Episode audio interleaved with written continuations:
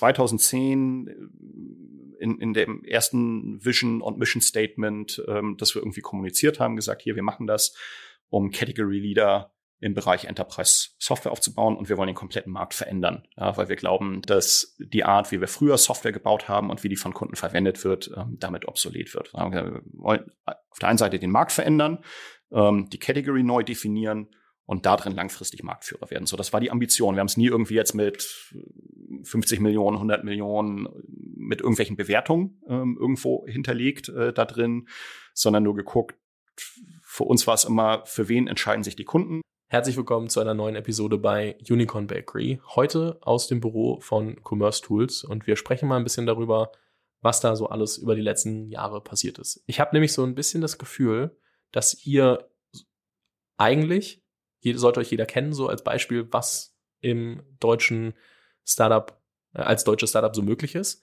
Und gleichzeitig wird viel über andere Player gesprochen, auch andere Player hier aus München. Ihr habt inzwischen irgendwie mehr als 100 Millionen ARA bekannt gegeben, da auch irgendwie kleine, kleine Menschen am New York Times Square von der Nasdaq bekommen und ähm, macht das jetzt schon eine ganze Weile, 2010 dann so richtig mit Commerce Tools, wie wir es heute, äh, also die Grundlagen für Commerce Tools heute so richtig gestartet als, als äh, Software und, und äh, ja, Online-Shop-Software. Äh, ihr macht das für Kunden wie H&M, Disney, Lego und ganz viele weitere. Also sehr Enterprise-lastig. Also du hast mal in einem anderen Podcast bei, bei Philipp von OMR, glaube ich, gesagt, so, wenn dann die Firmen groß genug werden und andere Befindlichkeiten haben, die du nicht einfach nur mit Shopify zum Beispiel lösen kannst. Also wirklich ähm, größere Themen, mehr Individualisierung, mehr, mehr ähm, Notwendigkeiten einfach, um das vollständig abbilden zu können. Ihr seid über die Jahre extrem gewachsen. Ihr habt jetzt im letzten Jahr 2022 irgendwie 80 Prozent Wachstum hingelegt, was bei der Größenordnung, die ihr habt, ja unfassbar ist. Und ich würde gern verstehen, was da so alles passiert ist. Ähm, und auf so ein paar operative Themen wie Organisationsentwicklung heute, ähm, wie hält man so ein Wachstum? Also was für Entscheidungen habt ihr auch vor Jahren getroffen, die das vielleicht begünstigt haben, dass das heute sich noch so weiterentwickelt? Und was davon adjustiert man dann vielleicht im, im eigentlichen Jahr? Und was uns noch so einfällt, sprechen. Äh, mein heutiger Gast ist Dirk Hörig, ähm, Gründer von Commerce Tools. Vielen lieben Dank, dass du dir die Zeit nimmst. Ja, hallo Fabian, vielen lieben Dank. Die heutige Episode wird gesponsert von Charles.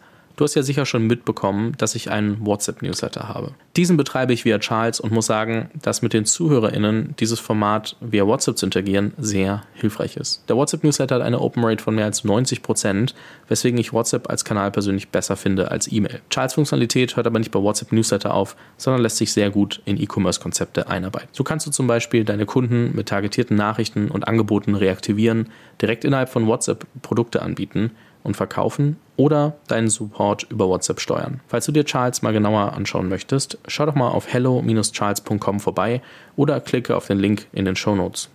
Dort kannst du natürlich auch eine Demo buchen und das Team wird dir erklären, wie du Charles für deine Firma am besten nutzen kannst. Lass uns mal anfangen. Ähm, ihr habt ursprünglich 2006 die Firma mal gegründet, 2010 euch dann irgendwie so ein bisschen neu erfunden. Ähm, und ich glaube trotzdem für alle, die es nicht wissen, da nochmal kurz zwei, drei Minuten drauf einzugehen, wo ihr eigentlich herkommt, wie das eigentlich mal begonnen habt und ähm, was ihr euch damals für Gedanken gemacht habt, wie ihr irgendwann mal ein Unicorn baut, ist natürlich ja, spannend zu hören.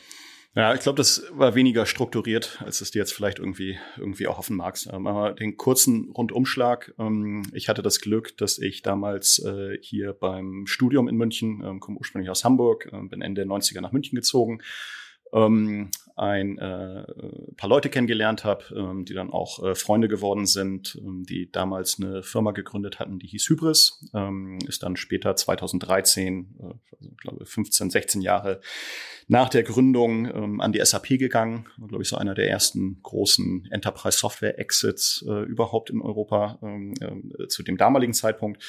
Ähm, hatten uns da sehr früh kennengelernt ähm, und es hat dazu geführt, dass wir Anfang der 2000er ähm, eigentlich in eine Bürogemeinschaft äh, per Zufall gezogen sind, äh, weil ich parallel zum Studium äh, mit einem äh, anderen Bekannten, äh, auch Mitgründer von, von Commerce Tool später, ähm, dem Dennis Werner, mit dem ich zusammen Volleyball gespielt habe, ähm, gesagt habe, hey, wir wollen auch versuchen, nebenbei was aufzubauen. Ähm, hatten uns erstmal auf äh, so eine Mischung aus Agentur slash Produktgeschäft konzentriert, weil wir gesagt haben, bevor wir jetzt irgendwie eine ganz konkrete Idee haben, irgendwie jetzt ein eigenes Startup zu bauen ähm, oder jetzt irgendwie einfach ein Copy-and-Paste-Modell äh, irgendwie halt zu fahren.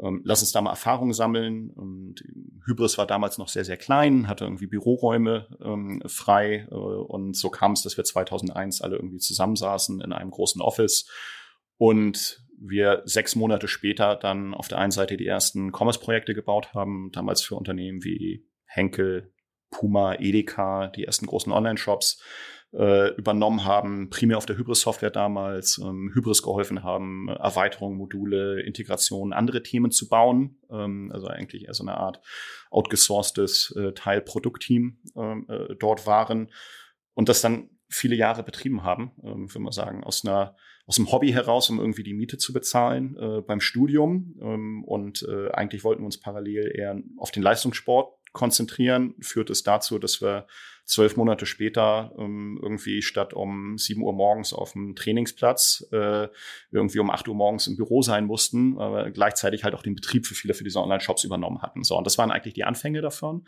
Ähm, haben das dann einige Jahre gemacht, ähm, sukzessive gewachsen. Ähm, Hybris in der Zeit äh, einer der Weltmarktführer dann geworden, eine sehr frühe Phase äh, vom Enterprise E-Commerce. Damals gab es noch Intershop, also Stefan, der eigentlich in Europa äh, das ganze Thema, glaube ich, kann man sagen, erfunden hat äh, in Jena damals. Dann kam Hybris aus München. Ähm, Stefan hat dann nochmal Demandware gemacht. So, das, das waren so die Player zu der damaligen Zeit. In den USA gab es da so ein Oracle ATG. Später kam, kam Magento 2006 und so dazu. Dann gab es so eine erste Landschaft. Und der haben wir uns erst als Agentur ähm, äh, aufgestellt mit Produktkomponenten und dann aber schon 2006 ging das langsam los, uns gefragt, ob wir nicht Teile von E-Commerce-Software nochmal neu denken sollten, weil damals war alles so genannt on-premise. Das heißt, du hast Lizenzsoftware gekauft und musstest dich in irgendeiner Form selber über den Betrieb kümmern, um den Betrieb oder irgendjemand finden, der sich darum kümmert. Und ähm, das ist vielleicht noch ein bisschen einfacher gewesen im Vergleich zu heute, weil heute einfach der Online-Umsatz signifikant größer ist, Skalierungsthemen deutlich komplexer.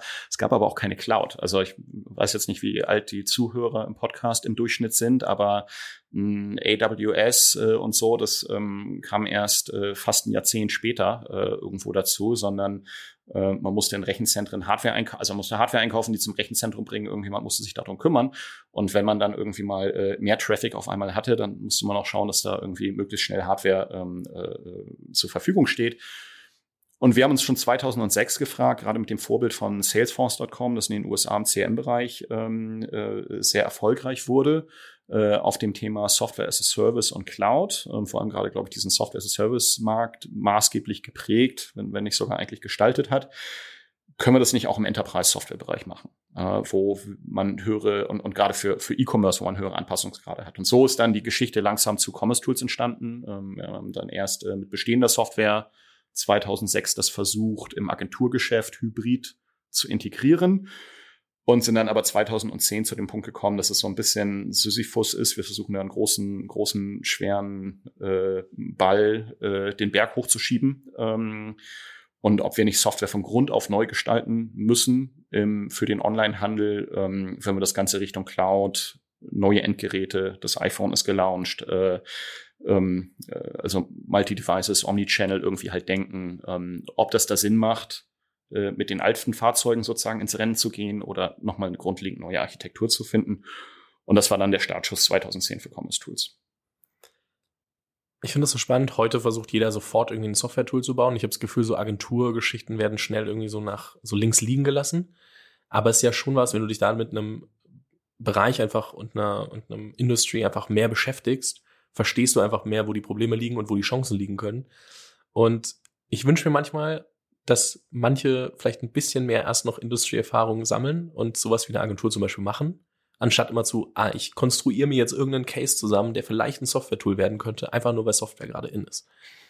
Das ist so eine spannende Beobachtung. Ja, ich bin, bin da bei dir. Ähm, ich, ob es jetzt immer eine Agentur sein muss ähm, oder so, weiß ich auch nicht. Das war von uns auch damals nicht geplant. War auch gar nicht irgendwie geplant, dass wir da irgendwie groß in die Selbstständigkeit gehen, sondern ich war davor auch bei ein paar kleinen Startups, die alle den Dotcom-Crash nicht wirklich überlebt hatten, die ähm, viel Geld irgendwo äh, zum Fenster rausgeschmissen hatten, kein vitales Produkt äh, am Start ähm, und äh, wo wir dann gesagt hatten, 2001, wenn wir jetzt irgendwie wieder irgendwo was machen, dann wollen wir die Business-Seite auch irgendwie ein bisschen mit unter Kontrolle haben und nicht nur irgendwie an den Produkten da basteln. Ähm, die Agentur war dann eher, weil wir auf der einen Seite Nachfrage nach Projekten hatten und damit sofort Umsatz machen konnten und auch keine ganz konkrete Idee, wo wir gesagt haben, hier ist ein signifikant großes Problem und wir glauben, dass wir hier eine Lösung gefunden haben, die besser ist als das, was am Markt ist oder was vielleicht jemand anders sieht. Wenn jetzt jemand eine wahnsinnig gute Markteinsicht hat und sofort irgendwie die richtige Idee, dann würde ich jetzt auch nicht sagen, hey, lass die Idee mal links liegen und äh, mach mal zehn Jahre Produkt, äh, Agentur, bis irgendjemand, also macht jemand anders irgendwie das Produkt so jetzt vielleicht auch nicht. Aber wenn ich jetzt zurückblicke ähm, auf was sind so die primären Erfolgsfaktoren für die Firma, dann ist tatsächlich schon einer, dass wir wahnsinnig tiefe Marktkenntnis hatten ähm, als unfairer Vorteil, weil wir auf der einen Seite alle Technologieplayer kannten, die später Weltmarktführer wurden. Also ATG, die später an Oracle ging in den USA, ähm, Hybris in Europa, ähm, Intershop, später eigentlich rebranded, könnte man fast sagen, in, in Demandware, heute Salesforce. Ähm, ähm, mit denen sind wir halt groß geworden. Ähm, ich weiß noch, als irgendwie ähm, Roy und Joe mit Magento angefangen hatten in LA, war ich zufälligerweise auch gerade in LA, haben uns da irgendwie in Santa Monica zusammengesetzt. Also wir waren bei vielen, vielen Sachen dabei, haben mit vielen von den Lösungen gearbeitet. Ich glaube, bevor wir im Commerce Tools mit dem, was wir heute machen, in 2010 angefangen haben, haben glaube ich, über 100 Shop-Projekte realisiert, plus zum Teil an der Software, die unten drunter liegt, halt mitgearbeitet, um die zu bauen. Das heißt, wir hatten sowohl auf der Software-Seite als auch auf, auf der Kundenanforderungsseite ähm, von B2C-Modellen zu B2B-Modellen, von Direct-to-Consumer wie irgendwie ein Puma bis hin zu Grocery-Modellen wie irgendwie ein Edeka oder anderen. Ähm, wir haben für Red Bull, als irgendwie Sebastian Vettel angefangen hat, dort Formel 1 zu fahren, ähm, haben wir das ganze E-Commerce-Business aufgebaut und auch betrieben operativ, ähm, inklusive große Teile vom Online-Marketing. Dieser Teil hat uns später dabei geholfen, ein Produkt zu bauen, wo wir gesagt haben, das ist komparativ für die neue Zeit signifikant besser als das, was irgendwie am Markt halt draußen ist. Und das ist auch das, wovon die Firma heute noch profitiert. Also am Ende ist die Frage, wie komme ich zu Product Market Fit hin? Und kann es sein, dass ich ein wahnsinnig großes Genie bin oder Glück habe oder was auch immer. Und bei uns war es einfach zehn Jahre lang äh, harte Arbeit mit äh, zu, zu, geringem Lohn, würde ich mal sagen, und, und viel Aufwand, ähm, die, die, uns aber geholfen haben, einfach ähm, später zu einer Idee oder zu einer Lösung zu kommen, ähm, die dann einfach diesen Impact hat. Was würdest du sagen, macht das Commerce-Tool Geschäftsmodell so spannend? Ich meine, am Ende habt ihr das jetzt ja doch eine ganze Weile verfolgt und ähm, da irgendwas muss ja geben, wo ihr sagt, okay, das ist schon so spannend, dass wir gesagt, okay, wir wollen das wirklich groß machen, wir wollen das weiter skalieren und Ihr seid ja nicht rausgegangen in den letzten Also, dass, dass es so lange dauert, das hätte ich jetzt am Anfang auch nicht gedacht. Mhm. Ähm, und, und auch, dass das ist zum Teil so zäh ist. Es hatte mal äh, ein Freund und tatsächlich einer der Höchstgründer zu mir gesagt, das ist viele Jahre her, ähm, äh, dass ähm, die, die gute oder die, die schlechte Nachricht ist, ähm, es dauert zehn Jahre, ein erfolgreiches Enterprise SaaS Business zu bauen. Ähm, und die gute Nachricht ist, es sind nur zehn Jahre. Und das mussten wir dann auch feststellen. Und ich glaube, auch wenn man sich gibt immer mal die Ausnahme. Ja, man findet irgendwen, da hat es irgendwie schneller geklappt. Ähm, und, und jetzt gar nicht irgendwie auf, ich schaue da nicht auf Exits oder Bewertungen, sondern wie, wie relevant und groß ist eigentlich ein Unternehmen geworden. Dann ist es im Durchschnitt schon so, äh, du hast da irgendwie die, die ähm, äh, anderen erfolgreichen jüngeren Münchner Tech-Unternehmen genannt. Wenn ich mir jetzt irgendwie ein Celonis oder so anschaue, das ist jetzt auch nicht erst irgendwie, dass sie dass es zwei Jahre gedauert hat. Im Prinzip hatten die auch am Anfang Agentur oder Beratungsgeschäft, äh, haben daraus ein Produkt entwickelt, haben das ausgebaut. Also ich glaube, es braucht da schon seine Zeit. Auf die Frage, was macht das so spannend, waren es vor zwei Sachen eigentlich. Auf der einen Seite ist der Markt relativ groß ähm, da drin, ähm, auch weil wir halt daran geglaubt haben, dass der E-Commerce-Anteil vom Gesamthandel stetig zunimmt. So, und am Ende ist Handel, schaut man sich irgendwie die größten deutschen Unternehmen an, dann sind die mal, also wenn ich jetzt nicht irgendwie Automotive nehme äh, und die äh, Industrie und Pharma, die dahinter ist, dann haben wir ganz viele Handelsunternehmen. Ne? Wir haben irgendwie, ob das jetzt ein Rossmann ist, ob es ein Lidl ist, ob es ein Aldi ist, ob es eine Rewe ist, ob es ein Edeka ist und Co. Also Handel an sich ist sehr, sehr groß ähm, und äh, die Software, die das darunter möglich macht, als ein Betriebssystem, ähm, äh, hat da natürlich einen Anteil dran. Und das, was es für uns so spannend gemacht hat, ist, dass es gab zwei Pivoting-Ereignisse, also oder, Inflection Points könnte man sagen, in Markt, äh, wo wir gesagt haben, hier wird es jetzt zu einer Veränderung kommen. die das, die Möglichkeit hat, dass eine Umwerfung stattfindet, sozusagen von wer besetzt aktuell den Markt und wer kann ihn in Zukunft besetzen. Man muss ja sehen, als wir da reingekommen sind oder als wir 2010 gesagt haben, hey, lass uns jetzt nochmal auf der grünen Wiese anfangen und E-Commerce-Software von Grund auf schreiben, dann haben eigentlich alle in unserem Netzwerk gesagt, ja, wir trauen euch das zwar zu, dass ihr es könnt, aber warum denn? Es gibt 250 Anbieter.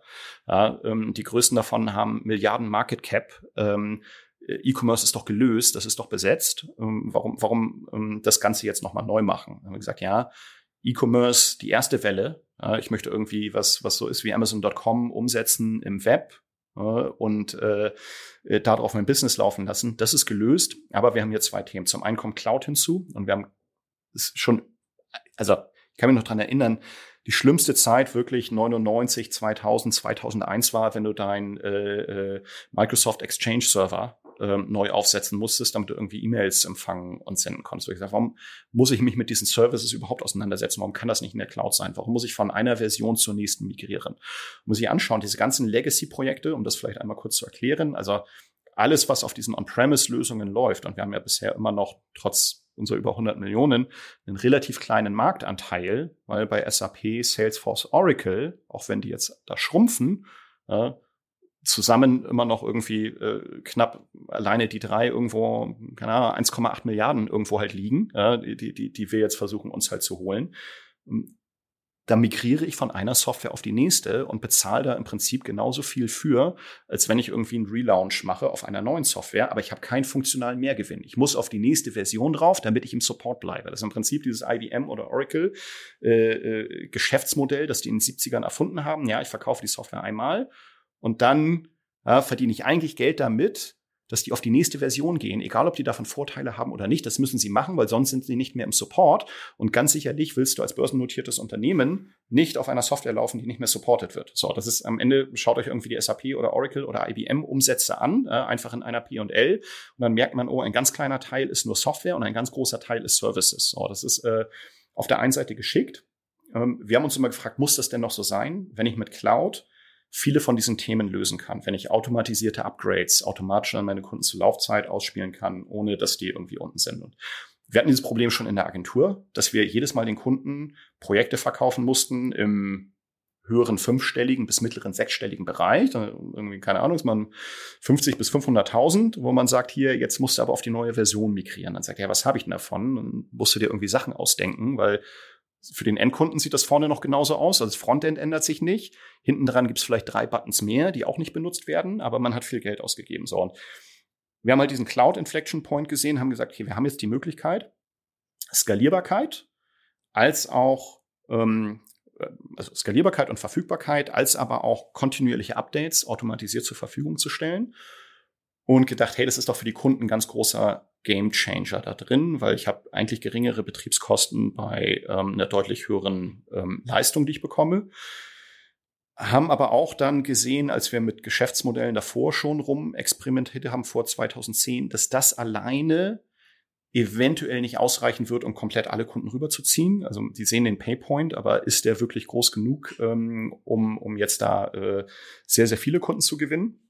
Und dann kam eigentlich der zweite mit dem iPhone. So, und das war für uns äh, dann der primäre Trigger drei Jahre später, 2010, als man gesehen hat, dass die Mobile Adoption Rate hochging. Ähm, und jetzt nach der Pandemie ähm, kennt sich jeder irgendwie mit Exponentialgleichungen äh, aus. Ähm, war zu vermuten, dass irgendwann Mobile relevanter ist als Desktop. So, plus, dann kam das Tablet hinzu ähm, und wir glaubt haben, okay, in mehr und mehr Geräten plus viele Geschäftsmodelle, die sich verändern werden und neu digitalisieren, brauche ich eigentlich keine Webshop-Lösung mehr, die nur auf diesen Desktop ausgelegt war, ähm, sehr, sehr inflexibel ist, wenn es darum geht, andere ähm, Geräte und Geschäftsmodelle zu adaptieren.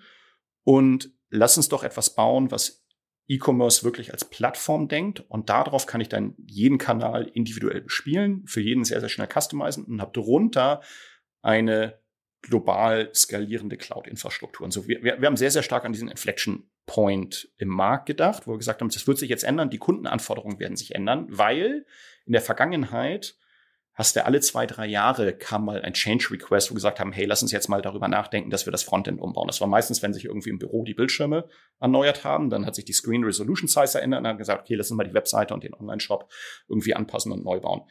Heute ist es so, Amazon macht eine Änderung in ihrem Produktivsystem jede Sekunde. Ja, ähm, und äh, früher war es irgendwie so, man hat irgendwie alle drei Jahre mal irgendwo eine Änderung gemacht. So, und wir haben gesehen, wenn Kunden jetzt anfangen, dass sie regelmäßig Änderungen machen müssen, dass sie agil werden müssen, nicht nur in ihren operativen Prozessen, sondern auch die Technologie, die unten drunter liegt, muss das ermöglichen, dann muss ich die anders bauen und denken, weil früher war, das war auch immer der Sales Pitch stabil, du willst nichts ändern, es läuft, du kaufst es jetzt, hast einen Return of Investment nach drei Jahren, du fässt es nicht an, wie so eine große Serverbox. Genauso wurde aber auch Enterprise E-Commerce Software halt früher gedacht. Und wir haben gesagt, nee, in einer Welt, in der sich alles ändert, in der alles immer schneller wird, in der ich gar nicht weiß, wie die Kunden und Kundinnen morgen einkaufen werden, da brauche ich maximale Flexibilität in meiner Organisation und die Technologie ist eine Ebene davon. So. Und daran haben wir halt geglaubt, dass dieser Markt kommen wird.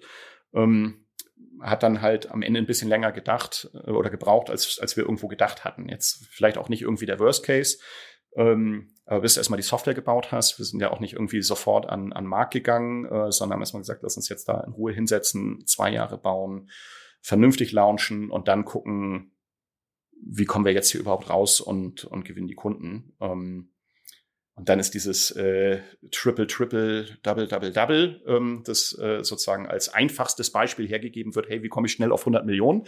Klar, man könnte auch sagen, einfach fünfmal Triple, dann wäre man noch schneller da. In der Realität ist es dann immer ein bisschen anders. Wir hatten dann, also bis heute ist eigentlich unsere Wachstumskurve immer zwischen 80 und 105, 110 Prozent gewesen. In einem Jahr mal ein bisschen mehr, im anderen ein bisschen weniger, aber äh, immer so in der Größenordnung.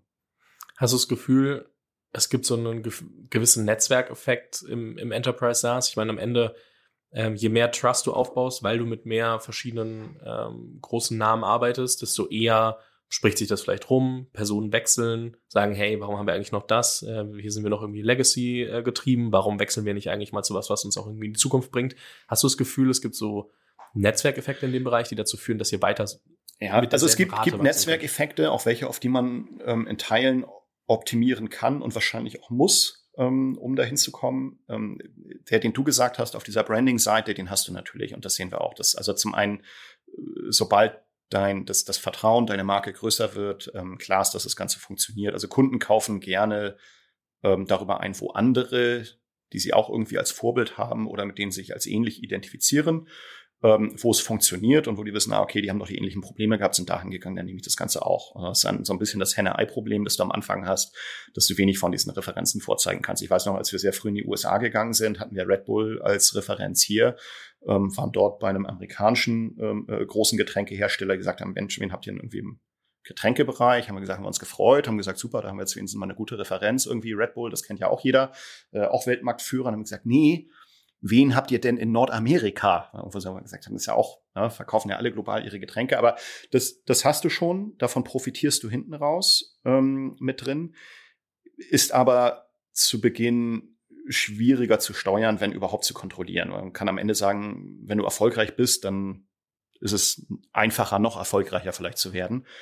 Der im Enterprise Software für uns zumindest signifikante primäre Netzwerkeffekt ist tatsächlich der Channel, ähm, der Partnerkanal weil ähm, du einfach ähm, in einem Umfeld unterwegs bist, das schon, würde man sagen, seit Beginn an von Enterprise Software, seit den 70er Jahren, ähm, die Kunden die Implementierung, das heißt die Anpassung der Software ähm, an eigene Geschäftsprozesse, Integration an bestehende Systeme ähm, sehr häufig über einen Partnerkanal umsetzen.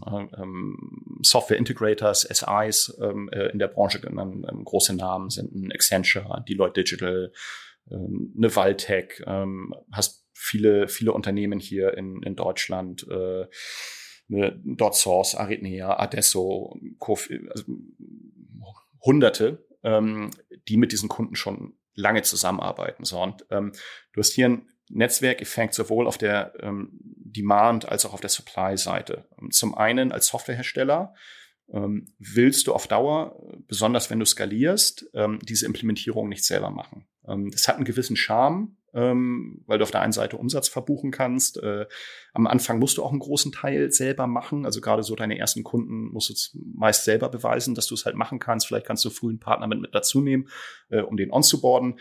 Aber da verlässt sich auch eigentlich der Kunde nicht darauf, dass das jetzt irgendwie ein Dritter macht, ähm, gerade wenn die wissen, die sind irgendwie Pilotkunden.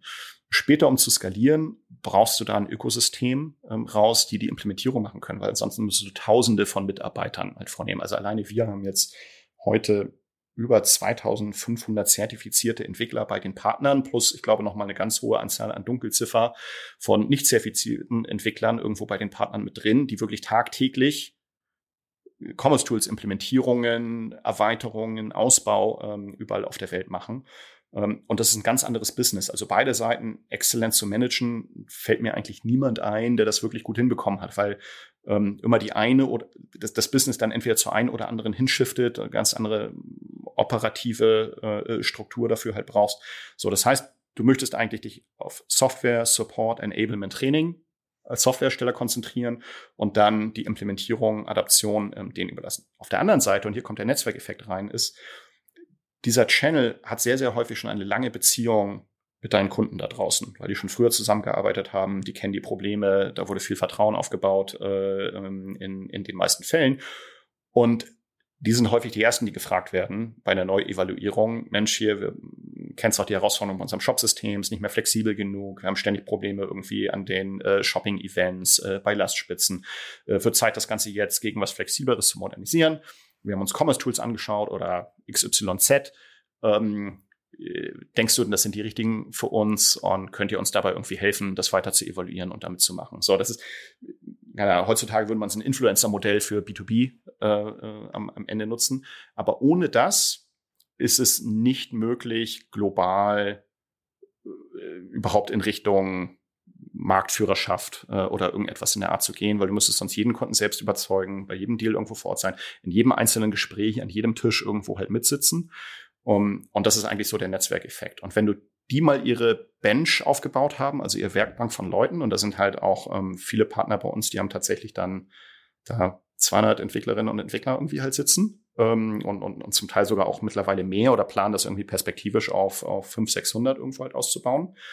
Die haben natürlich auch eine sehr, sehr hohe intrinsische Motivation zu sagen, hm, lass uns äh, die, die, für die wollen wir auch im nächsten Jahr noch Projekte haben. Das heißt, die fangen dann selbst an, aktiv Sales zu machen, mhm. Ähm, äh, Deals zu sourcen, äh, äh, proaktiv irgendwo mitzuverkaufen, ähm, weil sie halt sagen, hey, das ist unser Kerngeschäft, das ist unser Business, das wollen wir im nächsten Jahr auch irgendwie 50 Prozent wachsen, stellen dafür Leute ein. Also müssen wir dafür Sales machen äh, und gucken, dass wir da irgendwie rankommen. Und ich glaube, das ist so der, der relevanteste Netzwerkeffekt damit drin. Das kannst du dann später ausbauen mit Technologiepartnerschaften, mit anderen Themen, kannst Marktplatzmodelle drüber machen ähm, und, und das weiter dann anfangen zu hebeln. Aber ich glaube, gerade so dieser SI-Channel ist so die erste große Hürde, in die man früh investieren muss, weil es dauert sehr lange. Also es ist nicht so, dass, also wir haben auch gedacht, äh, das müsste doch schneller gehen, weil wir lösen hier ein großes Problem, ähm, das technisch vorher keiner richtig gelöst hat. Aber bis die dann mal von einer anderen Software mit einer anderen Practice drin sagen, okay, wir nehmen da jetzt was rein, was dazu kompetitiv ist, was eventuell unser bisheriges Geschäftsmodell auch in, kein, in Teilen kannibalisiert. Ähm, da, da bist du gerne mal irgendwie drei, vier Jahre am Anfang dabei, dass du das irgendwie beweisen musst, dass es auch funktionieren kann. Wie ist eure Verteilung zwischen Partnermanagement und ähm, selbst äh, eigener Sales? Ich glaube, das, was spannend ist, um vielleicht auch mal mit Kennzahlen irgendwie anzufangen, ist es heute so, dass ähm, bei der ähm, Closed Opportunity oder unserem neu gewonnenen Geschäft ähm, beim Deal Sourcing ähm, in etwa 35 bis 40 Prozent, regional ist es ein bisschen unterschiedlich, ähm, tatsächlich äh, initial Partner sourced mhm. ist ähm, von dem, was wir irgendwo halt äh, an, an Neukundenumsatz gewinnen. Ähm, der andere Teil ist dann rein Marketing oder Sales sourced ähm, äh, drin, also etwas mehr als ein Drittel mittlerweile, ähm, wird aus dem Partner-Ökosystem ähm, rausgewonnen. Ist jetzt nicht, das ist kein Reseller-Modell. Ja? Also natürlich hast du äh, eine ähm, sehr große äh, Marketing-Wertschöpfungskette und der Partner ist nicht der einzige Kontaktpunkt. Ja? Also es werden auch an anderen Stellen irgendwo von Commerce Tools gehört, gelesen, evaluiert haben. Aber das Primäre heißt eigentlich, nee, der Kanal ist aber über den Partner gekommen. Die haben mit dem Partner über Commerce Tools gesprochen, haben es dort vorevaluiert. Nur wenn es dann wirklich eine Opportunity ist, also kein Lead, ja, also irgendwer kennt wen und die könnten irgendwie was machen wollen, sondern nee, da sollten in den nächsten neun Monaten eine Business-Entscheidung getroffen werden. Commerce Tools ist in der engeren Auswahl. Äh, ganzen Kaufkriterien sind sozusagen erfüllt. Das ist sozusagen das, was da reinfüllt. Und dann aus der Konvertierung aus dem Funnel raus etwa 35 Prozent des Partner.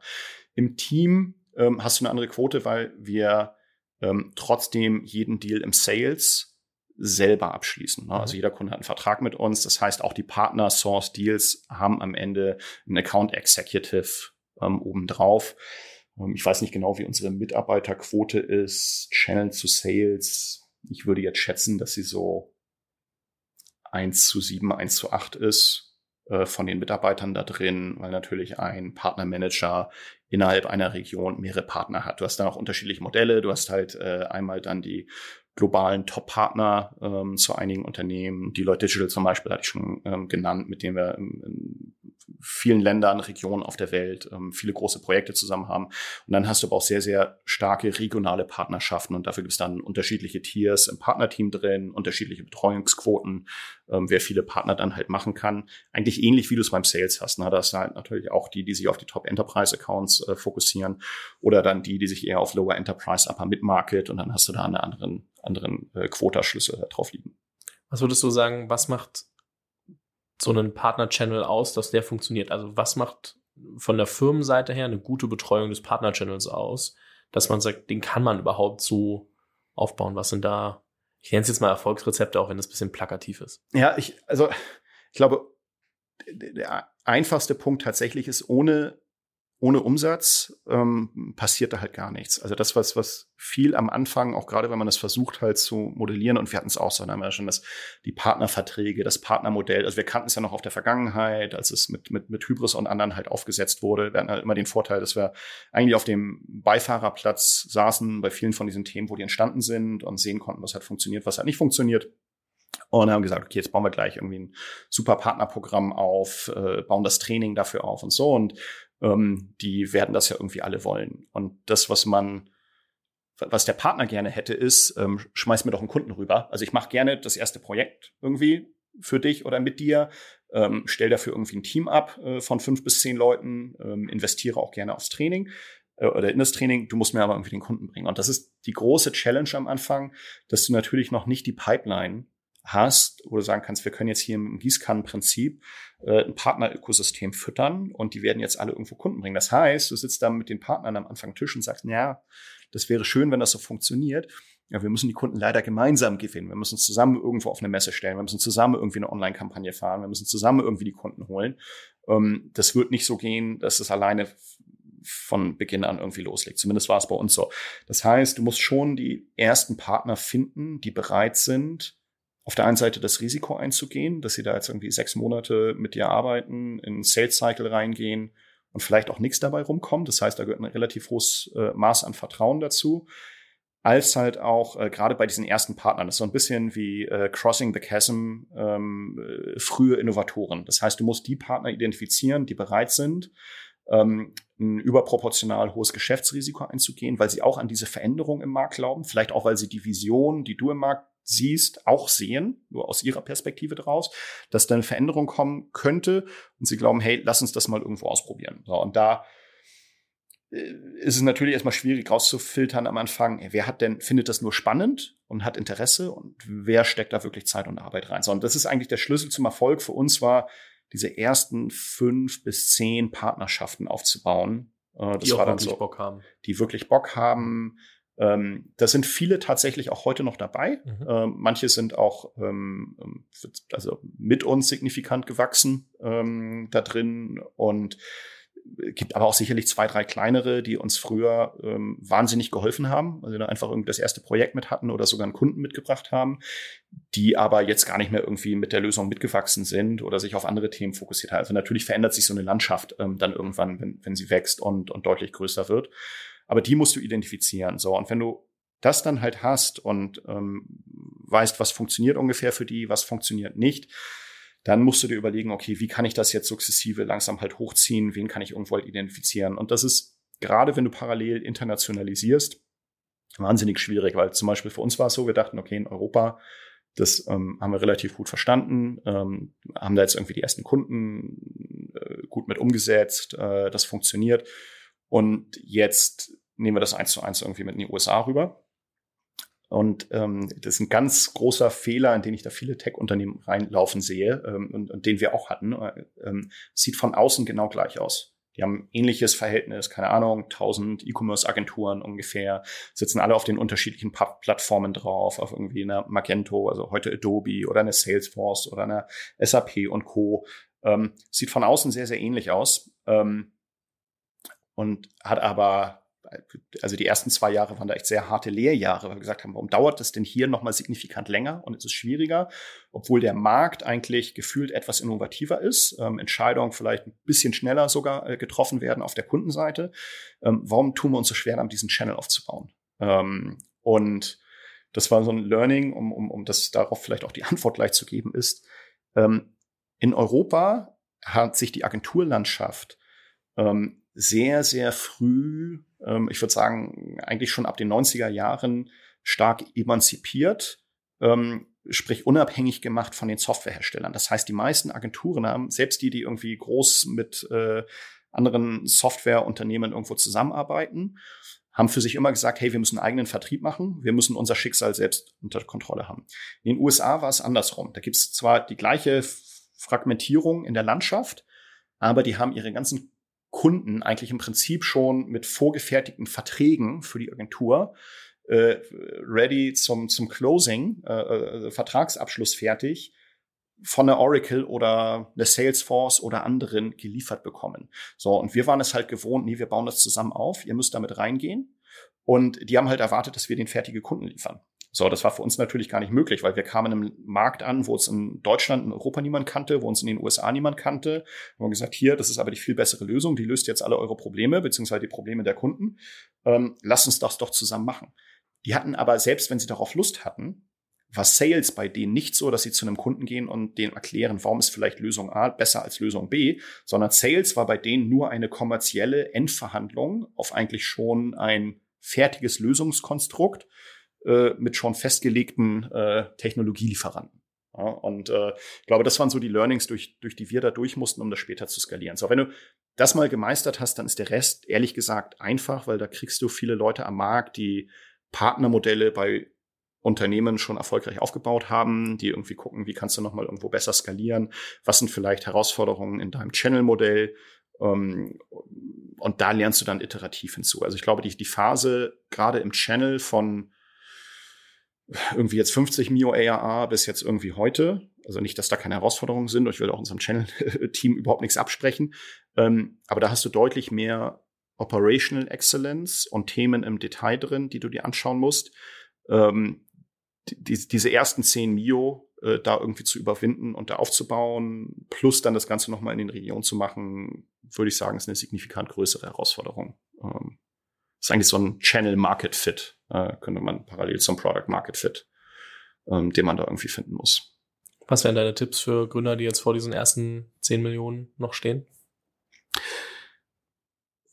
sich voll aufs Produkt zu konzentrieren. Ähm, ganz ehrlich, das ist das, was ich in den letzten Jahren ähm, bei vielen, auch gerade dieser Halbzeit ähm, 2020, 2021, ähm, würde nicht sagen, nicht überall, ähm, aber schon sehr, sehr stark habe fehlen sehen. Ähm, getrieben sicherlich auch durch die, den Fokus auf die Bewertung, auf die Finanzierungsrunden, ähm, sich genug Zeit zu nehmen, ein äh, wirklich differenzierendes und sehr, sehr gutes Produkt zu bauen. Also ich sehe da viele, die sehr, sehr früh an den Markt gehen, ähm, sehr, sehr schnell irgendwo halt starten und zum Teil vielleicht auch mit dem, was du am Anfang gesagt hast, nicht genug Verständnis oder Expertise ähm, von eigentlich der kompetitiven Landschaft und Situation zu haben ähm, und dann mit etwas kommen, was sich vielleicht nur leicht differenziert. Ja, und ich glaube, da war, war glaube ich, Google, Google X äh, als Programm, die, die schon irgendwie in den frühen 2000ern gesagt haben, es ist eigentlich einfacher, hinten raus mit etwas erfolgreich zu sein und auch das zu bauen, was sich um den Faktor 10 differenziert, als etwas zu bauen, was 10 Prozent besser ist, ähm, weil ich einfach in dem anderen Ansatz mit einem komplett anderen Mindset rangehe, nochmal alles irgendwo hinterfrage und dann einen anderen Weg gehe. Und ich glaube, diese, und das mag für manche Branchen anders sein, ne? wenn, wenn jetzt irgendwie ähm, die, die IP in der Technologie nicht besonders tief sein muss, ähm, wenn, wenn ich mich, also ich kann jetzt nur von Enterprise Software ähm, oder, oder anderen Deep Tech-Themen äh, äh, halt sprechen. Um, ähm, da glaube ich, dass einfach der Produktfokus wahnsinnig wichtig ist. Natürlich ist Zeit auch ein Faktor. Ich kann mir jetzt nicht sagen, ich lasse mir jetzt irgendwie 30 Jahre Zeit, weil in der Zeit machen es vielleicht andere. Aber wenn ich jetzt nicht in einem MeToo-Markt bin, wo ich irgendwelche Roller auf die Straße bringen möchte oder irgendwelche 10 Minuten Lieferdienst oder so, da ist klar, da habe ich keine Zeit, tief zu bauen. Da muss ich wahnsinnig schnell sein. So, da ist einfach Zeit der ausschließlich fast entscheidende Faktor. Ähm, bei Enterprise Software ist Zeit jetzt nicht irrelevant aber ähm, Produktqualität und Differenzierung vom Wettbewerb und vor allem differenzieren, was für die Kunden relevant sein mag, ähm, steht signifikant über dem Faktor Zeit, ähm, vor allem langfristig.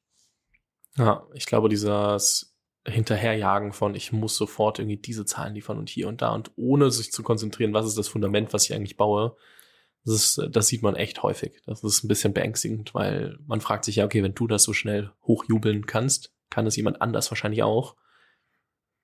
Wie soll das bestehen? Und es wird vielleicht jetzt auch tatsächlich noch mal einfacher. Ich glaube, das werden wir sehen. Gerade mit Generative AI ist sozusagen die, die Thematik einfache Code-Modelle zu bauen oder gerade Wegwerfapplikationen, wo ich sage, na, das muss jetzt nicht skalieren, bis ich irgendwie 100 Millionen Umsatz habe, sondern das muss ja nur halten, bis ich 10 Millionen Umsatz mache und dann baue ich es nochmal neu und dann baue ich es nochmal neu und dann baue ich es nochmal neu. Wenn die Kosten, Software zu bauen, signifikant sinken, äh, zumindest für, für einfachere Applikationen, ähm, dann ist ja dort auch kein Differenzierungsmerkmal irgendwo drin.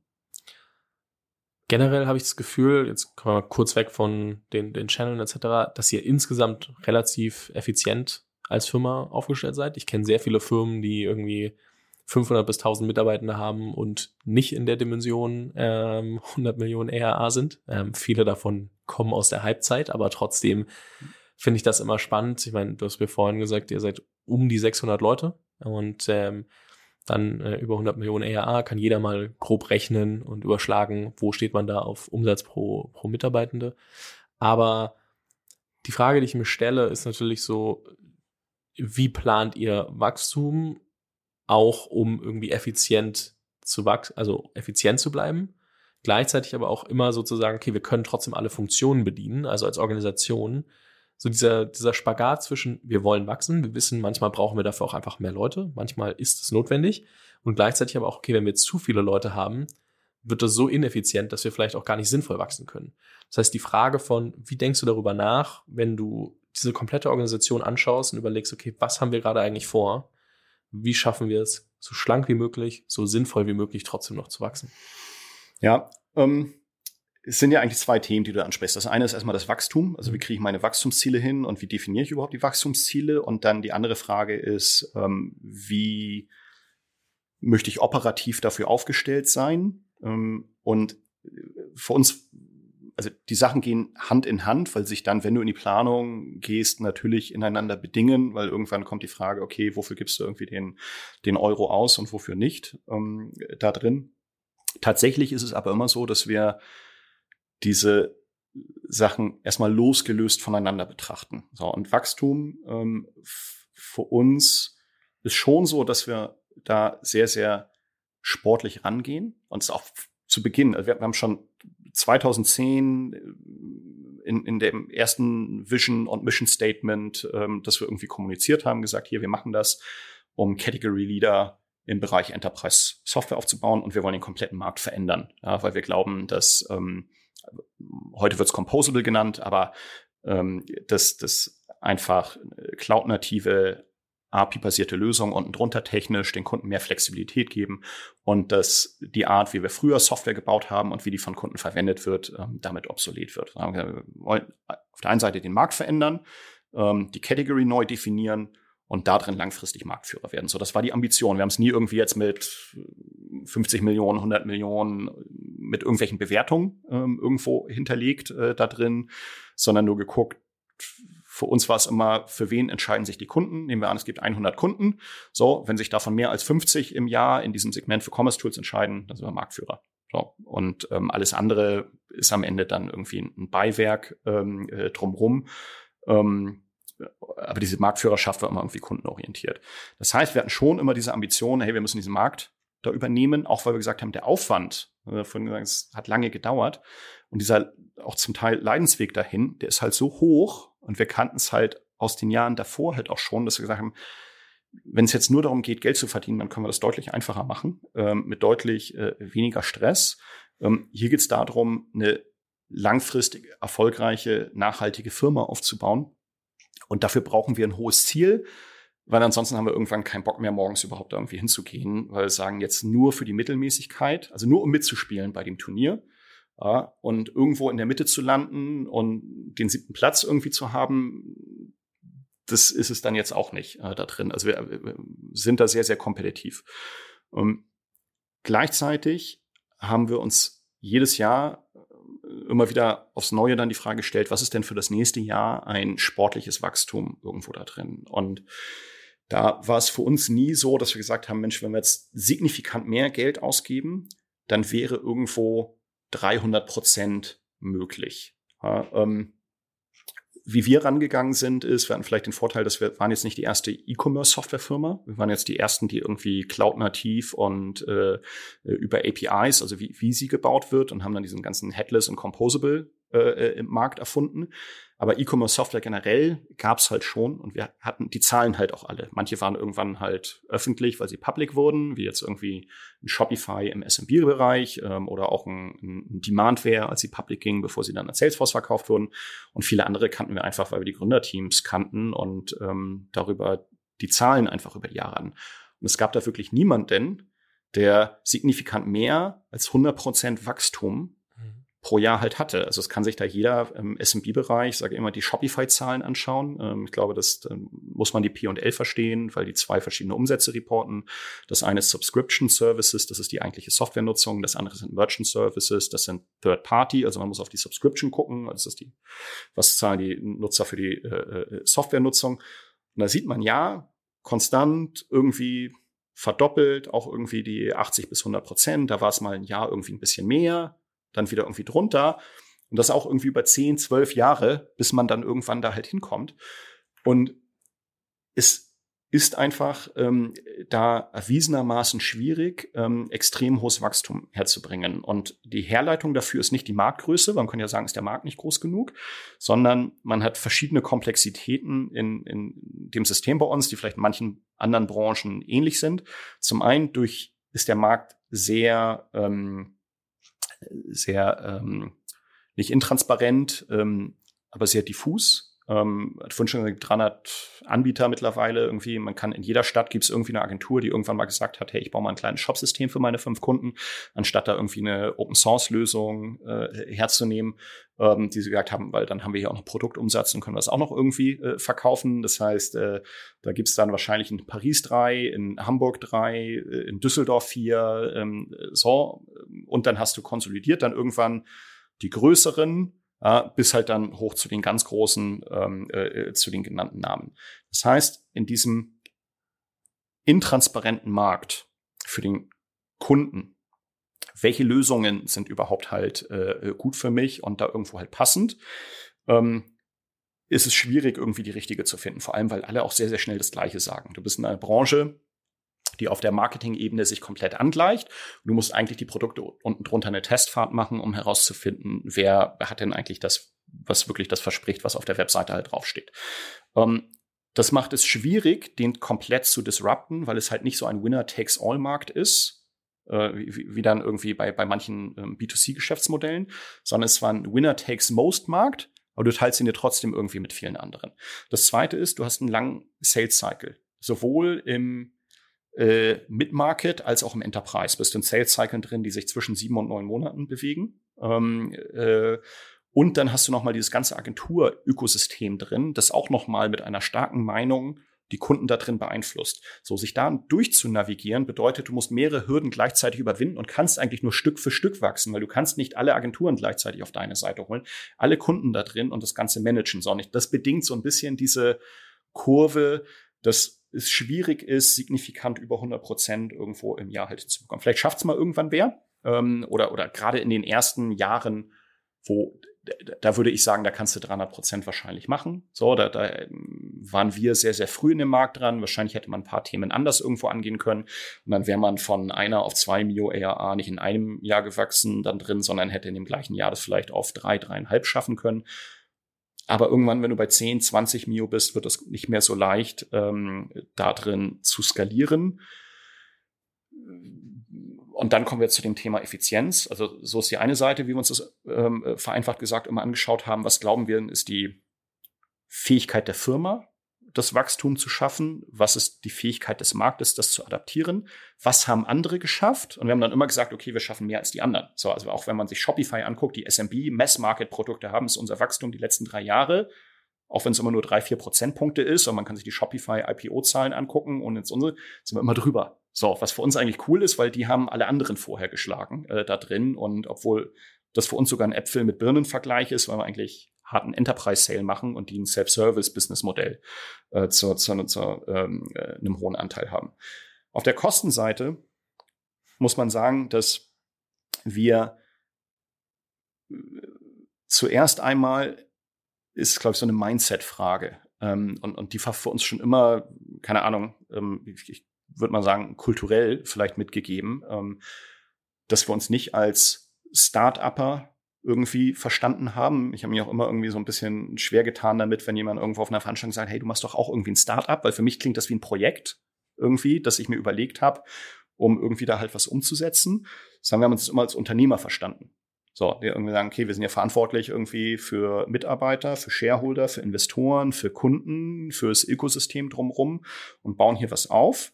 Ähm, das heißt nicht, das muss irgendwie ähm, sofort irgendwie profitabel sein, äh, weil wir halt in einem Markt drin sind, wo Marktadaption wichtig ist und wo sehr, sehr viel Geld drin steckt. Das heißt, wir müssen Geld reinstecken, weil profitabel können wir hier nichts gewinnen äh, irgendwie, wenn, wenn wir das Ganze aufbauen.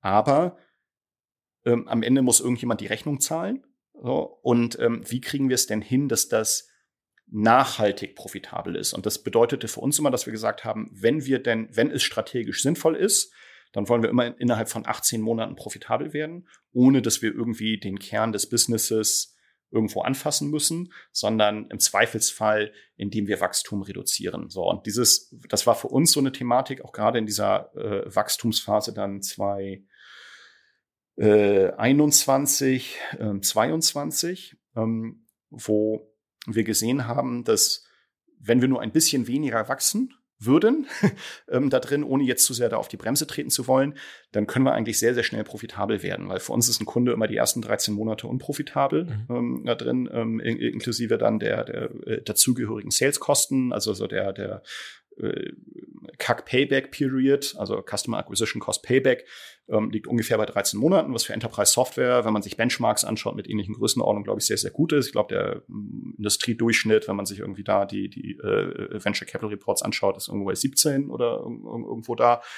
ähm, gesehen, okay, wenn wir profitabel werden, ist immer dann die Frage, wenn du im nächsten Jahr wieder 100 Prozent wächst oder auf die 100 Prozent kommst, dann hast du wieder diese hohen Vorlaufkosten. So, äh, zumindest auf der EBIT-Seite. Im Cashflow sieht das Ganze gar nicht so schlecht aus, aber Revenue Recognition hast du dann ja nur für den Nutzungszeitraum ähm, entsprechend, entsprechend äh, buchhalterisch äh, anzuerkennen, ähm, musst du das so ein bisschen berücksichtigen. So, und für uns hat da dieses Mindset ähm, geführt, dass wir gesagt haben, nee, wir wollen nicht sparen. Also so ist, glaube ich, auch dann äh, sollte es nicht in der Wahrnehmung rüberkommen, dass wir gesagt haben, okay, wir sind jetzt hier ähm, aber ganz deutsch, weil, weil immer alle anderen ähm, Deutschen zu uns sagen, die sind überhaupt nicht deutsch und, und Amerikaner immer zu uns sagen, irgendwie ähm, ist halt irgendwie anders als die anderen Deutschen, die wir da irgendwie kennen, weil wir schon eher mit so einem Growth-Mindset halt rangehen. Aber schon sehr, sehr stark natürlich drüber nachdenken, okay, wofür wollen wir denn jetzt eigentlich investieren? Ja, und ähm, da haben wir jetzt ähm, äh, natürlich auch Jahre gehabt, wo wir irgendwie einen, einen ähm, äh, proportional höheren Cashburn ähm, hatten als in anderen Jahren. Ähm, aber entsprechend halt das auch ins Wachstum eingezahlt hat. Also bei uns ist der Cashburn eigentlich immer irgendwie wachstumsorientiert ähm, da drin. Ähm, was jetzt den großen Vorteil hat, dass der Markt sich komparativ gedreht hat. Das vielleicht noch, weil wir uns schon, muss man sagen, sehr, sehr stark benchmarken ähm, da drin. Früher, als wir klein waren, wo die Zahlen keine Rolle spielen, haben wir uns eher gefragt, okay, in der Größenordnung, was haben andere gemacht, als die so klein waren noch irgendwie wie wir. Jetzt, wo wir irgendwie so eine mittlere Größe haben, kannst du dich einfach sehr, sehr stark mit äh, Public Market Kennzahlen, ähm, glücklicherweise durch die Shareholder Zugriff auf sehr viele ja, 500, 600 Series B, Series C, international Tech SaaS-Unternehmen kennzahlen und können sehr, sehr gut benchmarken auf jeder einzelnen Kostenwachstumsposition. Ähm, wo stehen wir denn ähm, äh, da irgendwo drin? Ähm, und jetzt hat sich das natürlich so ein bisschen gedreht, dass man gesagt hat, jetzt ist nicht nur noch Wachstum wichtig, sondern Effizienz. Und für uns war der Vorteil, ja, wir hatten starkes Wachstum, auch in den Jahren, wo Wachstum super war. Da gab es dann immer wen, wer mehr Rückenwind hatte ja, oder, oder in einem anderen Markt unterwegs war. Die haben dann 200 Prozent Wachstum gehabt, aber wir haben dann auch gesehen, als wir dann mit 50 Mio ARA über 80 Prozent gewachsen sind oder an die 90 Prozent, ähm, da waren wir trotzdem noch im Top 10 Percentile ja, wir waren nicht der Outlier mit 300 Prozent, den gibt's halt auch, aber bist immer noch irgendwie in der Top 10 irgendwie von, von 500, 600 Unternehmen drin, was das Wachstum irgendwie angeht. Ähm, jetzt ist es so, dass beide Parameter relevant sind. Wie sind eigentlich irgendwie äh, dein Cashflow aus? Ähm, wie ist jetzt irgendwie so andere Effizienzkennziffern, wie irgendwie eine Magic Number irgendwie im Sales? Äh, ähm, aber natürlich auch, wie ist dein ARR und Revenue-Wachstum? So, wachsen jetzt nicht mehr ganz so schnell, wie es irgendwie ähm, äh, vor, vor ein oder zwei Jahren noch der Fall war, aber immer noch über 50 Prozent, so, und das oberhalb von, von ähm, 100 Mio. Ähm, und äh, auf der anderen Seite aber in der guten Effizienz. Und das ist aber weniger dem geschuldet, dass wir jetzt sagen, oh, jetzt müssen wir aber hier sparen, und natürlich gucken wir jetzt noch mehr auf Effizienz, als wir es vielleicht früher gemacht haben. Aber wir sind im Gegensatz zu vielleicht manchen anderen, die auch später angefangen haben, nie rangegangen mit, lass uns jetzt nur irgendwie auf den Umsatz schauen. Mhm. Ich habe letztens mit äh, André Christ von LinaX gesprochen mhm. und wir hatten auch so ein bisschen über deren Growth Framework, auch im Planning so ein bisschen mehr ins Detail gegangen. Und er hat erwähnt, dass sie in, ich glaube, 2022 10 Millionen verbrannt haben und 24 Millionen Neu-ERA gewonnen haben.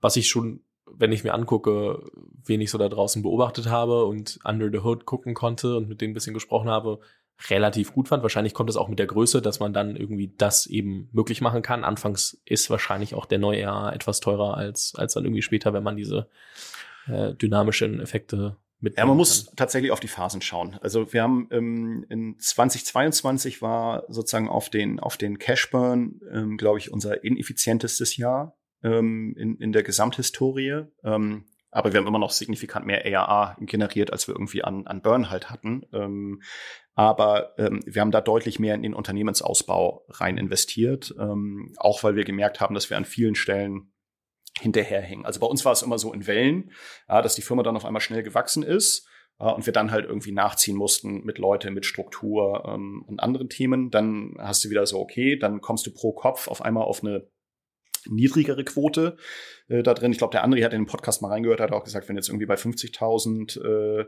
Revenue oder ARA pro Mitarbeiter wirst, dann kannst du irgendwann ausrechnen, dass du ein Problem hast. Also da äh, sind da sechsstellig so, aber ähm, natürlich auch noch nicht, das kann sich auch jeder ausrechnen. Ich glaube, eine gute Quote ist irgendwo ab, ab 300.000, äh, bist du da, glaube ich, sehr, sehr gut äh, profitabel äh, wachsend aufgestellt, wenn du die anderen Kosten im Griff hast. Ähm, glaube ich, werden wir hinkommen perspektivisch über die nächsten Jahre, ähm, äh, müssen aber auch noch schauen.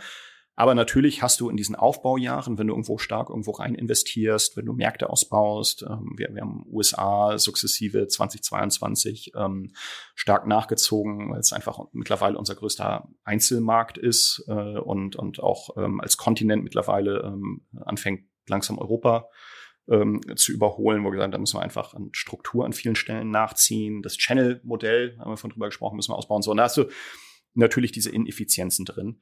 Ist es aber schon auch so, dass dir dieses Modell oder diese Zahlen, jetzt hier sage, ja, dieses Jahr haben wir, glaube ich, noch, also wir, zum Beispiel sind wir in einem Cashflow ähm, positiven Quartal drin. Wir sind jetzt aber noch aufs Jahr noch nicht Cashflow positiv. Das wird nächstes Jahr anders aussehen.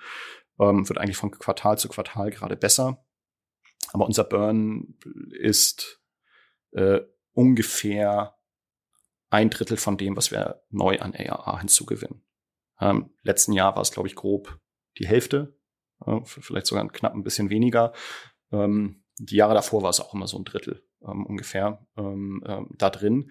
Bis auf natürlich in den ersten Jahren. Also da gerade, wenn du ein Produkt baust ähm, und im Prinzip null Revenue hast oder vielleicht ein bisschen Beratung machst für die potenziellen Neukunden, äh, um da irgendwie Fuß zu fassen.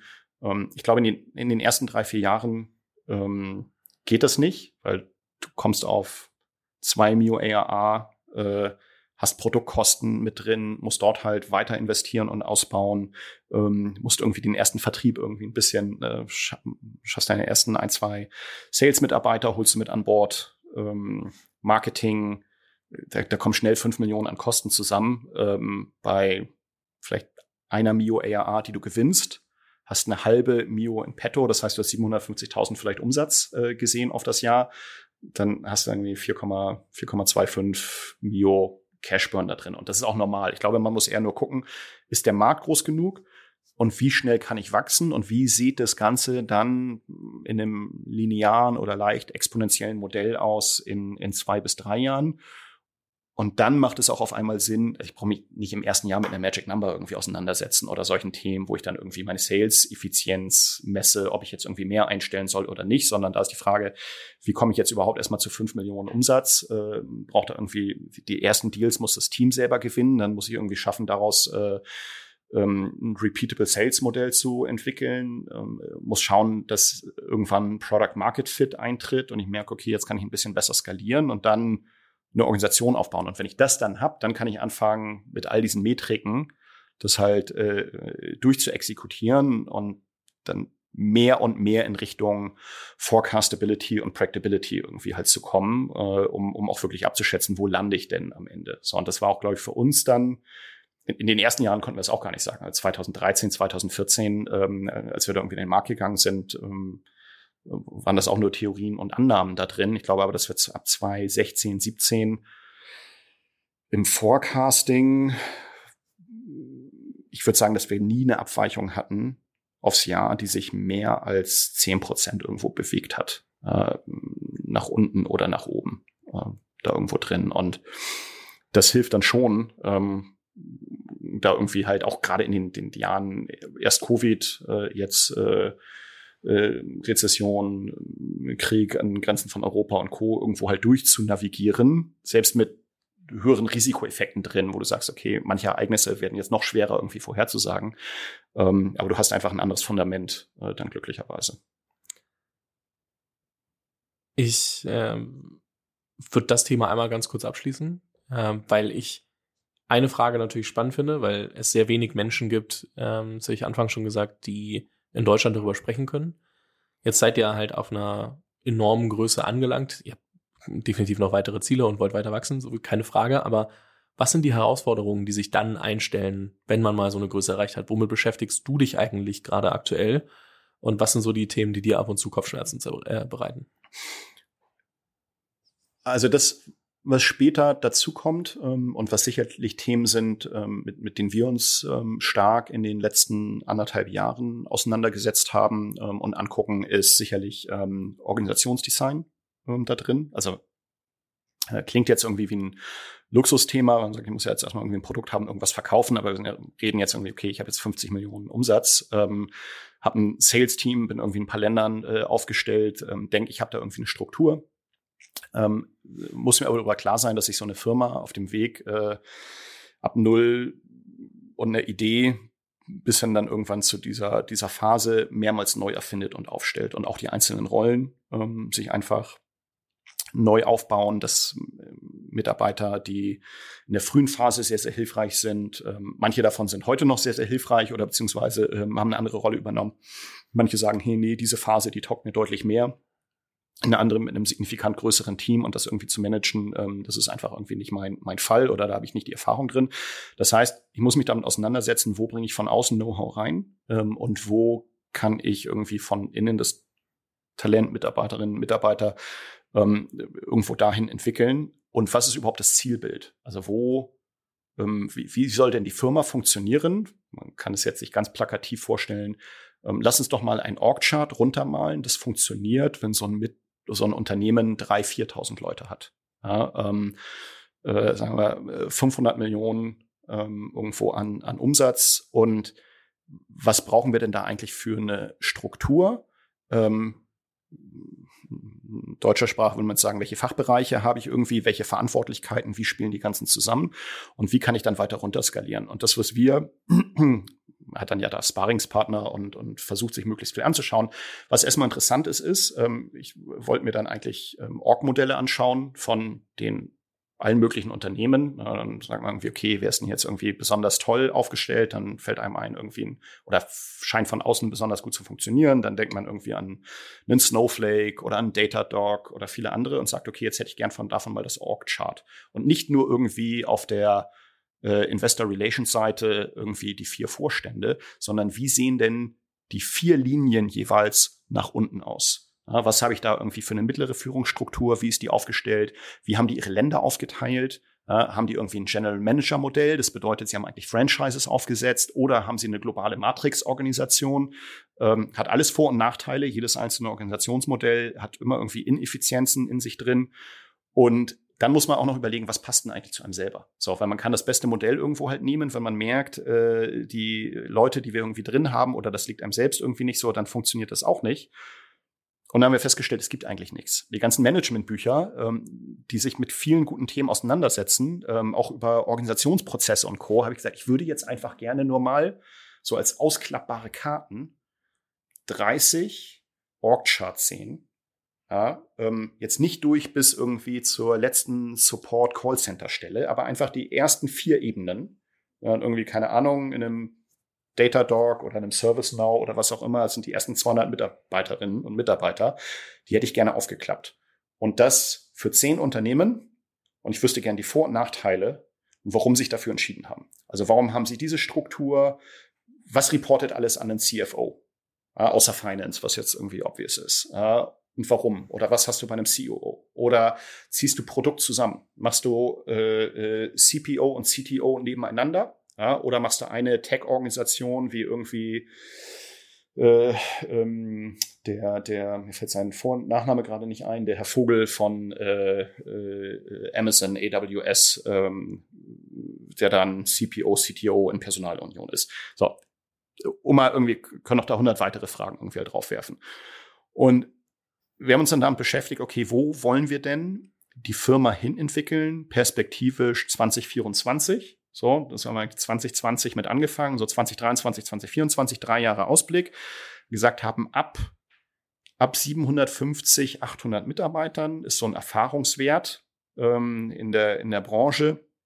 Verändert sich eine Organisation in der Gesamtstruktur nicht mehr so stark. Natürlich, wenn sie dann auf, selbst auf 10.000 Leute wächst, dann kommt mehr und mehr dazu. Also man kann sich wie so ein Wurzelgebilde an einem Baum unten vorstellen. Aber die ersten drei, vier Ebenen, die bleiben relativ unverändert. Da hast du vielleicht mal noch irgendwelche Supporting Functions, die mit reinkommen, um dieses Wachstum zu unterstützen, aber es ändert sich dann gar nicht mehr so viel. Das ist eigentlich so die letzte Organisationsphase. Und da haben wir uns sehr stark auseinandergesetzt. Das heißt, die Themen, die mich da auf der einen Seite beschäftigt haben, ist, gehst jetzt irgendwie Weg A, B, C, D, also ob du wirklich richtig stehst, siehst du, wenn das Licht angeht äh, in der Art, ähm, um, um das halt durchzuspielen, dann versuchst du mit möglichst vielen Leuten irgendwie halt zu sprechen, die das Gleiche schon mal irgendwie äh, durchgemacht haben. Und ähm, auf der anderen Seite hast du dann äh, sehr, sehr viel Aufwand mit Interviewprozessen. Ähm, musst halt überlegen, okay, wen hast du intern, wen hast du extern. Ähm, merkst dann, dass du irgendwie die Hälfte, hoffst du, dass du die irgendwie intern gut besetzen kannst und dahin kommst, merkst, die Hälfte brauchst du aber auch irgendwie Leute von außen, die das vielleicht schon mal gemacht haben oder nochmal irgendwie eine andere Perspektive halt reinbringen. Eine Firma wächst ja sowieso am Ende nur von außen, weil sonst würdest du nie mehr, mehr, mehr, mehr Personal irgendwo halt haben. Das ist so das eine Thema. Ja, und ich glaube auch, ähm, in der Phase jetzt langfristig mit für den Erfolg äh, verantwortlich, um das einfach irgendwie weiter skalieren und führen zu können. Das andere Thema ist ganz klar, dass äh, dann in der Größenordnung jetzt kommt, wo du schon sehr mit auseinandersetzt, okay, wie viel Wachstum ähm, ist irgendwo halt möglich, wie viel macht irgendwo halt Sinn, wie viel willst du irgendwo halt investieren, ähm, wo gehst du irgendwie rein. Wir sind jetzt in einer Größenordnung, wo das ganze Thema Multi-Product ähm, signifikant äh, an Relevanz zunimmt. Äh, kann man sagen, so ab 100 Mio ARA, ähm, je nachdem, was man vorhat mit der Firma. Aber wir sehen da sehr viel ähm, Potenzial im Markt, vor allem weil gerade die, die die Domäne früher besetzt haben und dort Marktführer waren, ähm, sich äh, heute, auch wenn sie da noch einen großen Umsatzteil mit verantworten, eigentlich gar nicht mehr perspektivisch die Zukunft sehen. Äh, so, das bedeutet, wir glauben, dass wir relativ viel nicht nur Marktanteil im bestehenden Segment übernehmen können, sondern eigentlich in der Domäne generell Software äh, rund um E-Commerce und Digital Experiences. Ähm, und da kommt dann irgendwann der Punkt, wo du sagst, okay, was sind denn weitere Produkte, ähm, die wir eventuell auch mit anbieten sollten? Ähm, da, wir haben eine erste Akquise vor anderthalb Jahren gemacht, ähm, von, von zu dem Zeitpunkt noch ein etwas jüngeres Unternehmen, ähm, das wir sehr gut kannten, wo wir auch schon bei der Gründung ähm, mehr oder minder ein bisschen mit involviert waren, die ähm, primär an Commerce Tools Kunden ähm, ihr Produkt auch verkauft hatten, äh, so als, als ersten Test, äh, könnte man sagen, ähm, um was dazu zu nehmen, ist aber eigentlich kein komplett in dem Sinne eigenständiges Produkt, als dass es immer noch eine Commerce-Plattform unten drunter benötigt, äh, um zu funktionieren. Ähm, wenn man jetzt sagt, okay, ist jetzt irgendwie bei 100 Millionen, wird jetzt irgendwie weiter wachsen, ähm, ist es auch klar, dass in einem bestehenden Segment, je größer man wird, ähm, ist es schwierig, das Wachstum in dem gleichen Tempo immer beizubehalten. Also muss man gucken, dass es nicht zu langsam äh, oder nicht zu schnell abflacht. Ähm, gleichzeitig muss man sich aber überlegen, weil das sind die anderen Opportunitäten. Man sagt, naja, wenn die Kunden schon ein Produkt von dir kaufen, dann kaufen sie vielleicht auch noch ein anderes von dir. Beziehungsweise wir sehen halt auch, dass Kunden sagen, hey Mensch, ähm, wir kaufen andere Produkte ein, aber könnt ihr die nicht einfach auch mit anbieten, weil das macht es für uns für den Sales-Prozess, den Sales-Cycle deutlich einfacher. Ähm, wir kennen die Qualität von euch, wir haben uns für Commerce Tools entschieden. Könnt ihr nicht A, B, C, D auch mitmachen oder können wir das auch nicht über euch machen? So, und das ist eigentlich so der, würde sagen, ähm, Magic Trick ähm, für viele der Unternehmen, die heute gerade in den USA irgendwo bei einer Milliarde oder drüber sind, dass ab irgendeinem Zeitpunkt eine Portfolio-Diversifizierung stattgefunden hat. Ja, also selbst ein, ein Salesforce, wo sich vieles ums CRM drüber dreht. Äh, ich habe jetzt keine Übersicht, muss man irgendwie bei Crunchbase oder so halt schauen, was sie alles an Akquisen gemacht haben. Ich bin mir sicher, dass es über 50 Unternehmen gewesen sind, äh, die sie irgendwo reingekauft haben für eine Marketing Cloud, für eine Sales Cloud, für eine Service Cloud, für äh, alle möglichen Sachen, ähm, irgendwo als Komponenten und Co. Ähm, um einfach den Kunden andere Sachen anzubieten, weil sonst würde sich immer nur alles um das Thema B2B CRM halt drehen. Ja, das das ähm, sind so die Themen Wachstum, Portfoliostrategie, Organisation, ähm, würde ich sagen, sind so die. Das sind 71 Acquisitions bei Salesforce. 71 ist schon, schon eine Ansage. Aber die sind natürlich auch groß geworden über die Zeit. Genau. Aber die, sie wären nicht so groß geworden ohne diese Akquisen da halt drin. Also ich glaube, es gibt wenig Unternehmen. Natürlich fällt jetzt jedem ein Google ein. So, aber das ist, also wäre auch jeder gerne. Äh, Geld drucken seit irgendwie jetzt, äh, keine Ahnung, 24 Jahren. Äh, also war ja schon lange vor dem Börsengang von denen, ähm, dass, dass sie einfach äh, ähm, wahnsinnig viel Profite haben, die sie auch nie irgendwie halt groß irgendwie reported haben, äh, schon zu der, mal, der damaligen Zeit mit nur eigentlich einem einzigen, also stimmt jetzt auch nicht, weil die ganzen Services drumherum, die nicht monetarisiert sind, wie Google Maps äh, äh, und Co., äh, natürlich auf das, auf die Customer Experience mit einzahlen. Aber Ende hat sich halt sehr, sehr viel trotzdem um dieses Produkt Suche äh, natürlich gedreht. Aber ähm, das ist jetzt, glaube ich, ein sehr, sehr schlechtes Vorbild, äh, um zu sagen, da, da, da möchte man auch irgendwo halt hin. Eine letzte Frage habe ich noch. Ähm, und zwar, wenn du so zurückguckst, was sind so Dinge, die du anders machen würdest? Nicht, weil ihr sie schlecht gemacht habt, sondern einfach, weil du über die Zeit Dinge gelernt hast, die vielleicht anfangs nicht auf dem Schirm hattest, weil es nicht, also heute wird ja alles in kurz und klein diskutiert. Wir haben irgendwie unendlich äh, Informationen, teilweise zu viele, um Entscheidungen zu treffen. Versus ähm, vor naja, 13 Jahren war das ja noch ein bisschen anders. Ja, also ich nehme ein paar Sachen. Für, für manche überlege ich auch, oder habe hab bin ich mir gar nicht sicher, ob es irgendwie andere Möglichkeiten gegeben hätte, um, um damals irgendwie da zum Start zu kommen. Für uns war sicherlich die größte Challenge äh, das Thema in der frühen Phase Funding und Cap Table, ähm, die wir hatten. Ähm, das hat dann aber dazu geführt, ähm, dass wir Sachen machen mussten, um das zu bereinigen und zu lösen, ähm, wo wir in Situationen kamen, von denen wir dann fünf Jahre lang mindestens profitiert haben. Also wo ich mich frage, okay, hätten wir diesen Mist am Anfang nicht gehabt, wären wir dann überhaupt heute ähm, da, wo wir jetzt sind, ähm, weil die, die aus der bisschen aus der Not gezwungene Entscheidung, die wir treffen mussten, die, die wären sonst wahrscheinlich gar nicht zustande gekommen. Die waren, haben sich aber hinterher für uns als so relevant und nachhaltig äh, erwiesen ähm, für, für gerade dann das Wachstum in den ersten Jahren, ähm, dass, dass ich mir gar nicht sicher bin, ob, ob das ohne diese Pain Points gegangen wäre. Aber trotzdem würde ich deswegen jetzt nicht sagen, verbastelt euch mal alle den Cap Table, äh, dann wird es zu sehr, sehr guten Ergebnissen führen. Also ich glaube, das wäre dann der falsche, falsche Rückschluss daraus. Ähm, wir hatten die Thematik, dass einfach SaaS Funding 2010, das gab es nicht. Es wollte niemand Enterprise-Software-Modelle ähm, finanzieren, gerade weil ähm, die vertriebsintensiv sind. Ähm, das war aus dem, da, da war immer noch so eine, ähm, aus, aus dem Dotcom-Bubble Burst, äh, gab es da immer noch ein negatives Echo ähm, im Hinterkopf der VCs, wo man gesagt hat, hey, das kostet wahnsinnig viel Geld und hat ein hohes Risiko, deswegen hat man mehr in in, in ähm, B2C, D2C, andere Geschäftsmodelle irgendwo primär Geld reingesteckt, ähm, die man ähm, stärker über Online-Marketing, andere Themen skalieren konnte. So, das hat zu uns dazu geführt, weil wir es unbedingt machen wollten, dass wir ähm, wenig Kapital von vielen kleinen Investoren aufgenommen haben, in mehreren kleinen Runden, die zu einer kompletten Dilution des Cap Table eigentlich geführt haben und die Firma dann, als wir 2013 das Produkt gelauncht hatten, eigentlich unfundable war. So, das heißt, wir mussten den Cap Table äh, komplett aufräumen. Das führte dann aber zur zu ähm, einem anderen Ereignis. Das war für uns damals, dass die Rewe-Gruppe eingestiegen ist, weil sie Kunde werden wollte. Also eigentlich wollten die nur Kunde werden. Äh, gesagt haben, hier, wir bauen jetzt unseren Lebensmittel-Online-Shop, für uns ganz wichtiges, ganz großes Thema. Ähm, und die hatten dann aber gesagt, hier seid irgendwie keine Ahnung, 25, 28 Leute. Ähm, wir, wir machen irgendwie 70 Milliarden Umsatz. Das ist rewe.com, um die es hier geht. Ähm, ähm, Geld habt ihr irgendwie auch nicht auf dem Konto. Ähm, dann möchten wir gerne investieren, sondern haben wir gesagt, wir können hier nicht in den Cap Table noch die Zeile 39 oder so irgendwie hinzufügen. Ähm, wahrscheinlich waren es nicht so viele, aber vielleicht Zeile 20, äh, ehrlich gesagt, ähm, da drin. Ähm, Plus, wir wollen hier was Großes aufbauen. Wir haben jetzt gerade mal das Produkt gebaut. Wir brauchen jetzt eigentlich erst das Geld, weil wir wollen in die USA expandieren. So. Ähm, aber wenn ihr Lust habt mitzumachen, frisches Geld reinsteckt und die anderen alle rauskauft, dann dürft ihr mitmachen. So, und dann hatten wir da drei Wochen nichts von denen gehört und dann dachte ich schon, okay, vielleicht war das jetzt irgendwie der zu aggressive Pitch ähm, da drin.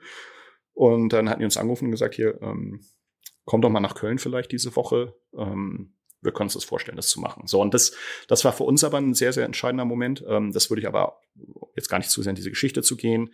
Ähm, heute würde ich auf den Cap-Table anders schauen. Das heißt nicht, dass man alles optimieren irgendwie drauf muss. Also ich brauche jetzt nicht irgendwie die höchste Bewertung äh, mit anderen Themen.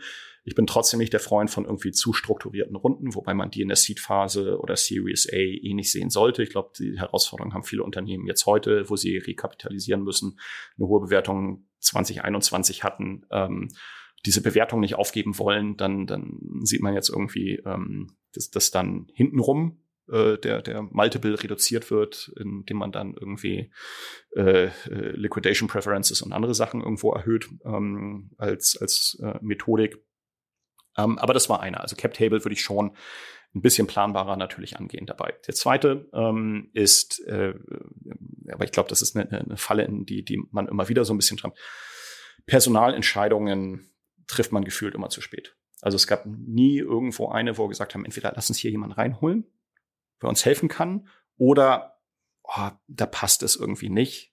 Ähm, wo man hinterher gesagt hat, oh, das haben wir aber zu früh entschieden, sondern es war eigentlich immer so, wo man zu dem Zeitpunkt, wo man dieses Gefühl äußert, das ist eigentlich mittlerweile unser Learning, sobald man irgendwie auch das Gefühl nur hat, in der Sekunde kann man diese Entscheidung treffen. Weil es gab nie den Fall, dass es irgendwie eine Situation besser wurde. Also entweder besser wurde, indem man gesagt hat, man braucht keinen, oder dass es besser wurde, wenn man gemerkt hat, es funktioniert irgendwie da nicht zusammen. Ähm, dieses, dieses Thema HR-Decisions irgendwie schneller treffen. Plus ähm, etwas, was man vielleicht aus dieser Gründerposition, wo man es gewohnt ist, sich schnell an Veränderungen, an Märkte, an Umfelder anzupassen, ähm, äh, sich mal damit leichter tut. In der Organisation tut es gar nicht so leicht. Ähm, diese Veränderungen, die ja gar nicht sind, wir laufen heute nach links und wir laufen morgen nach rechts, sondern lass uns mal zwei Grad mehr nach links oder nach rechts gehen oder wir wollen jetzt auch das machen.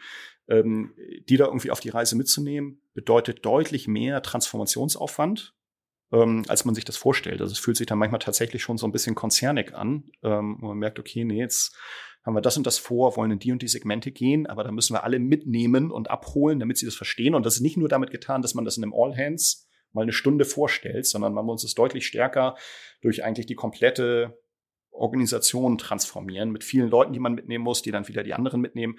Ähm, das ist etwas, was ich gedacht hätte, dass man ist doch hier ein junges Tech-Unternehmen ähm, und äh, sehr agil und schnell. Ähm, aber sobald einmal Kultur irgendwie da ist, die für etwas Bestimmtes steht und man sagt, da möchte man die jetzt nicht verändern, aber da noch einen Baustein mit reinbringen, ähm, das braucht. Das merkt man bei diesen Akquisen, äh, als wir ähm, äh, damals über wen übernommen haben. Das ist ähm, Aufwand, da alle mitzunehmen. Dann hast du da immer irgendwie Unsicherheiten irgendwo drin, wo du denkst, Mensch, wir wollen doch alle das Gleiche, wir machen alle das Gleiche. Ähm, aber dann, dann ist es häufig auf nie, aber wir nutzen den grünen Stift, wo ihr den blauen Stift benutzt und man selber denkt sich, oh, Güte, es ist ein Stift, ja, so, äh, äh, als Metapher irgendwie dafür.